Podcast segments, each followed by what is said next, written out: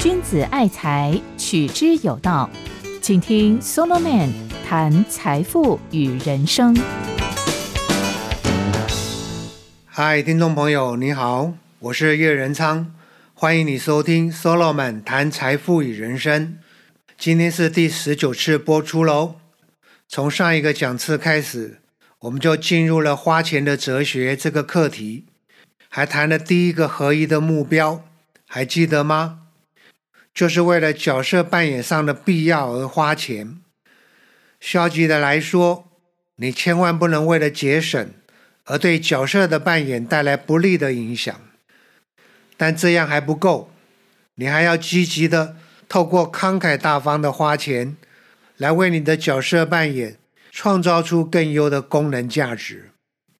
因为你的角色往往就是你的生命职责之所在啊。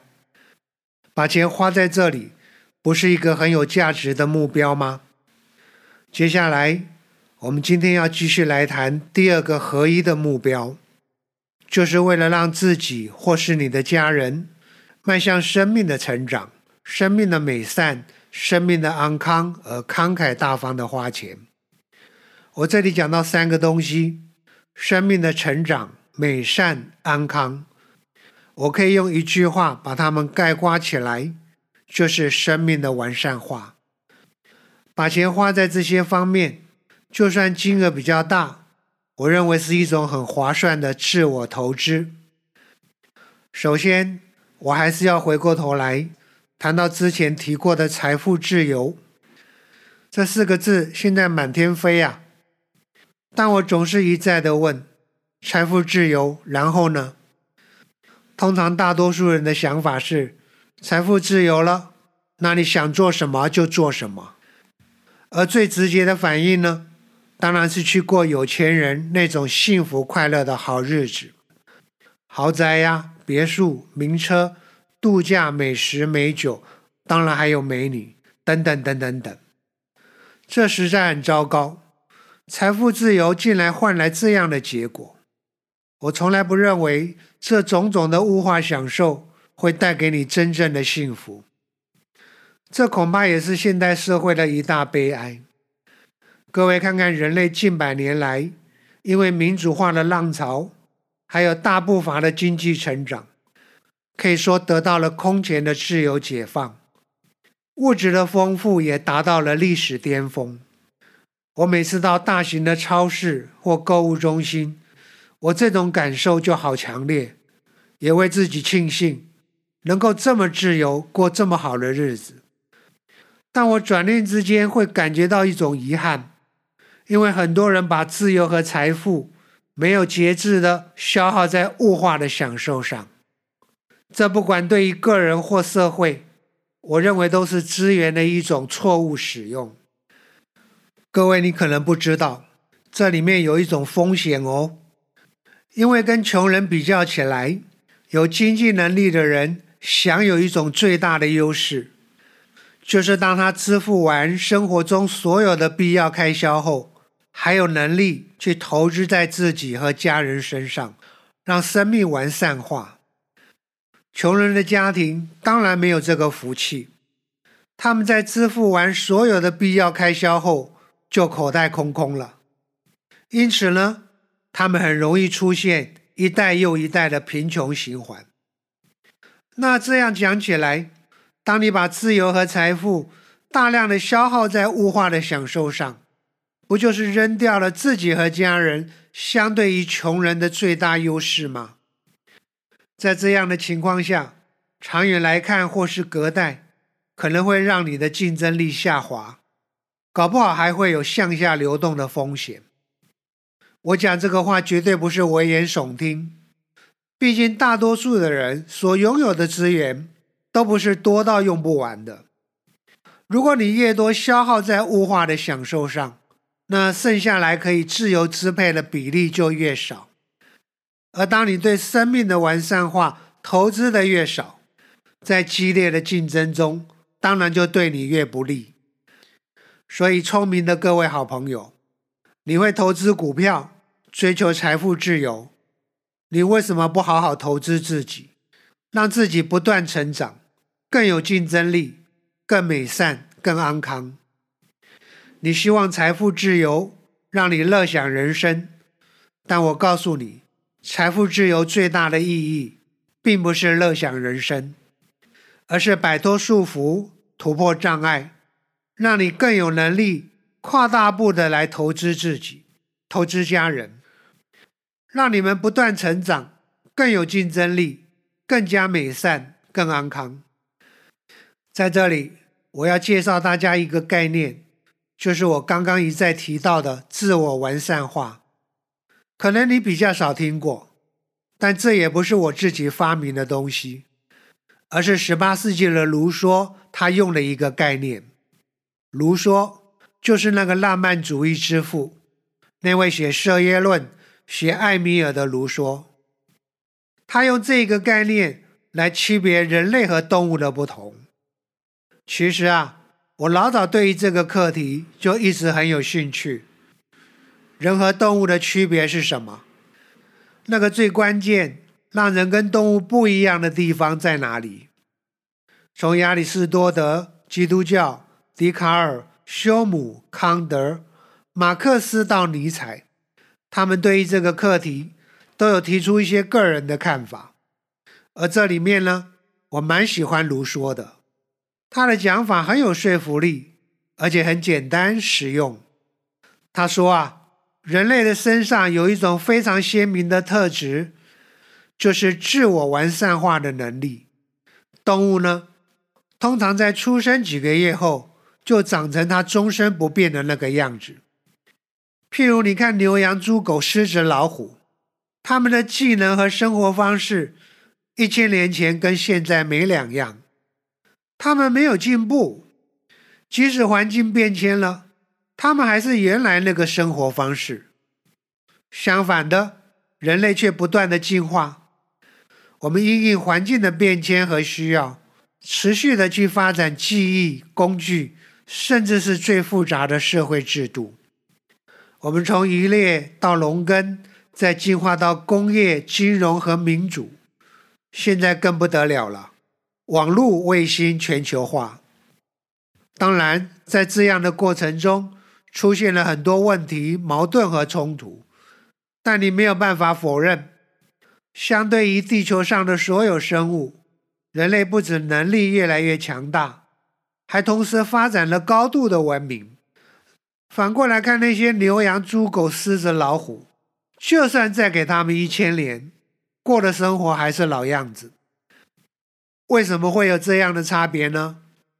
就是卢梭讲的，人类有一种不断自我改善的能力，这就是人类最可贵的地方。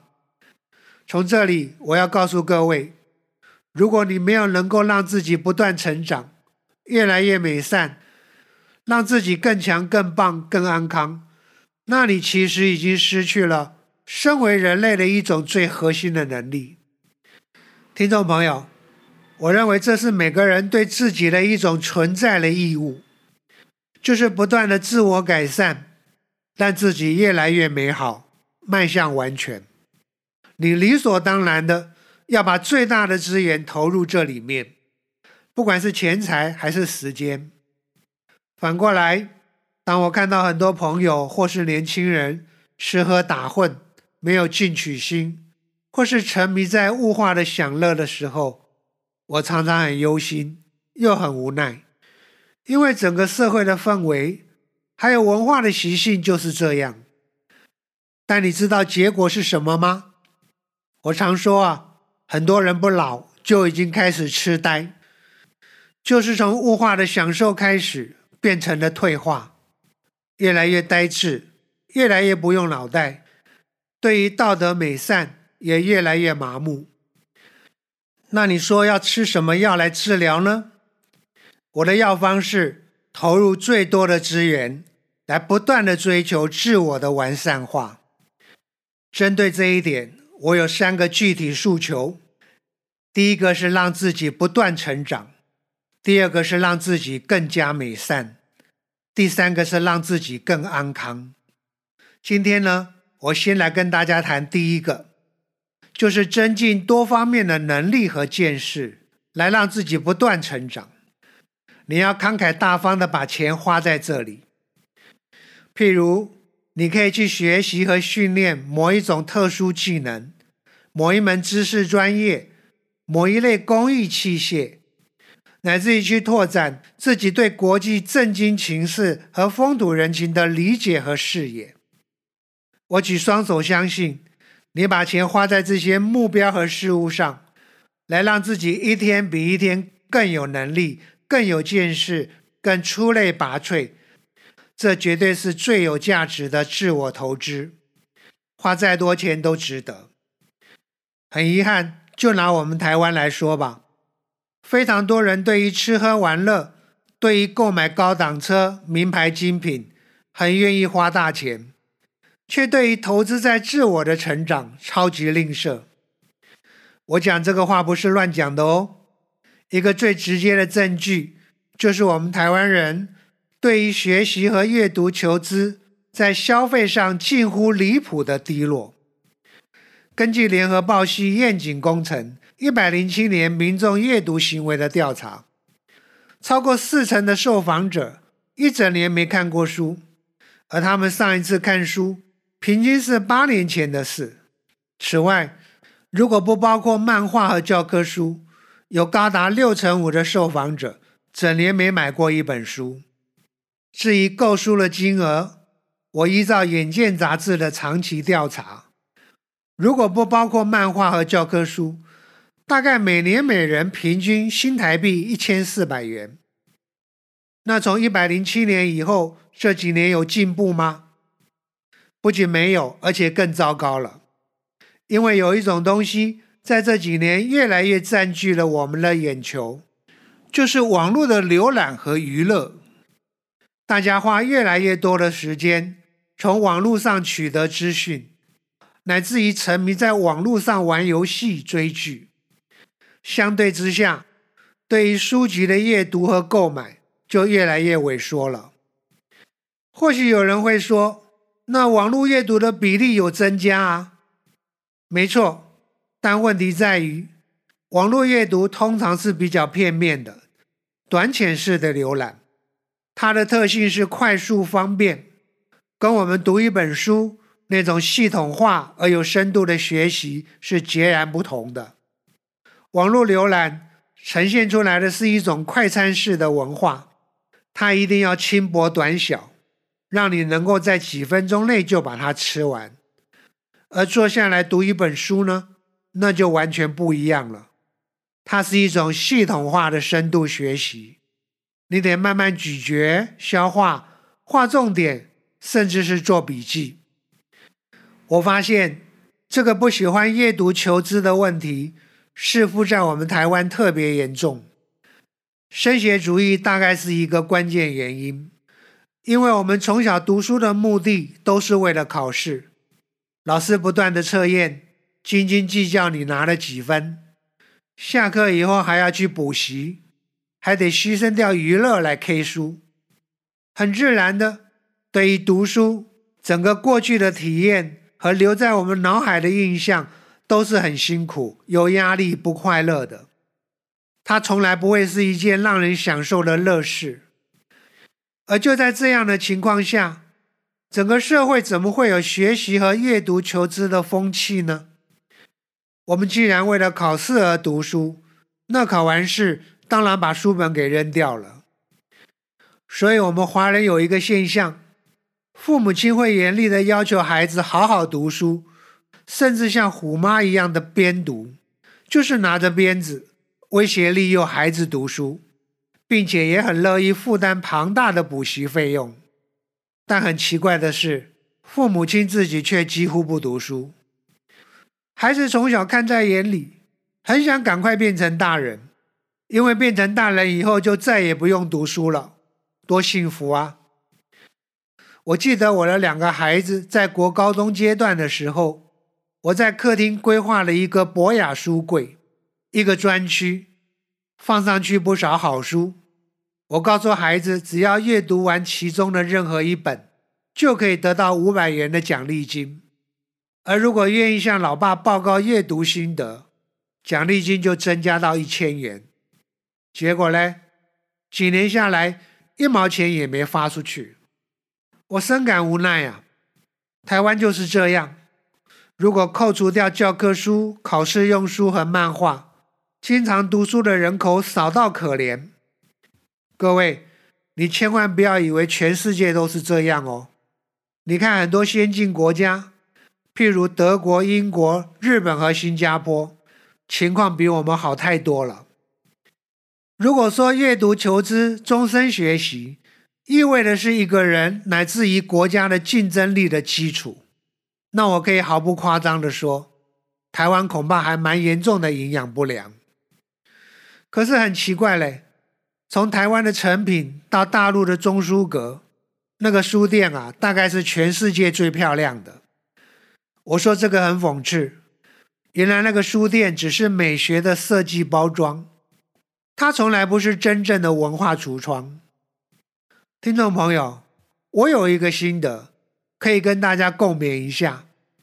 我认为读书不能只是一种兴趣，我绝对承认读书有它辛苦的一面，而且有太多的事情比读书更有趣。是不是我们可以换一个想法，把读书当做一种纪律，一种迈向自我完善化的纪律，来自我要求？并且经常的跟别人分享，互相激励。各位了解我的意思吗？不要以为你对一本书要有兴趣才去读它，而是养成一种有纪律的习惯，鞭策自己广泛的阅读，然后你要跟朋友彼此分享，这样会有互相激励的效果。我发现有不少知名的人物就是这样。他们把读书当做一种纪律，融入生活中，成为一种习惯。譬如脸书的创办人祖克伯，他从二零一五年起就建立了一种纪律，每两周阅读一本书。他还创设了脸书专业，希望透过阅读的分享，把全世界的人群连接起来。特斯拉的执行长马斯克同样也有类似的好习惯。他每天都会花上一小时在阅读。还有 Nike 的创办人 Phil Knight，他除了公司之外，最常拜访的地方竟然是图书馆，几乎每天都会去报道。这就是他持之以恒的一种纪律，一种生活习惯。比尔盖茨也有这样的纪律和习惯，他更厉害了，每年读了书大概是五十本。他还有一个自己的部落格 Get Know，在上面分享他的书单，还有对每一本书的评鉴。比尔盖茨很明白的说，读书是鞭策自己学习新的事物，并测试自己理解力的好方法。再来，脱口秀的主持人欧普拉，大家知道吧？他非常的成功。有一次。他直接把自己的成功归功于阅读。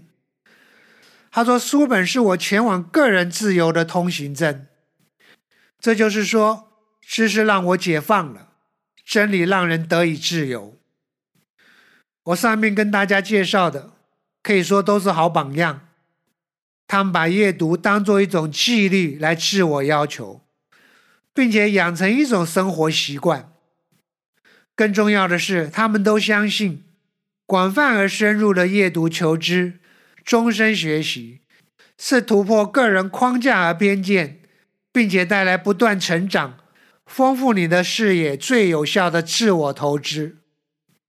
当然，这种对自我的投资，不是只有阅读，还包括有聆听演讲、参加各种证照的训练、专业的研讨学习，乃至于花大钱出国进修。各位，你觉得值不值得？好，时间差不多喽。我简单一个小结：钱该花在哪里最值得呢？我提出来的第二个答案，就是为了让自己或是你的家人迈向生命的完善化而慷慨大方的花钱。而其中的第一个具体诉求呢，就是增进多方面的能力和见识，来让自己不断成长。今天就讲到这里喽，下一个讲次，让我们对生命的完善化进入其他两个具体的诉求，一个是让自己更加美善，另一个是让自己更安康。期待跟大家再一次空中相会哦！我是叶仁昌，你现在收听的是 Solomon 谈财富与人生，拜拜喽！财宝在哪里，心也在哪里。人生的财宝都在 Solomon 谈财富与人生理。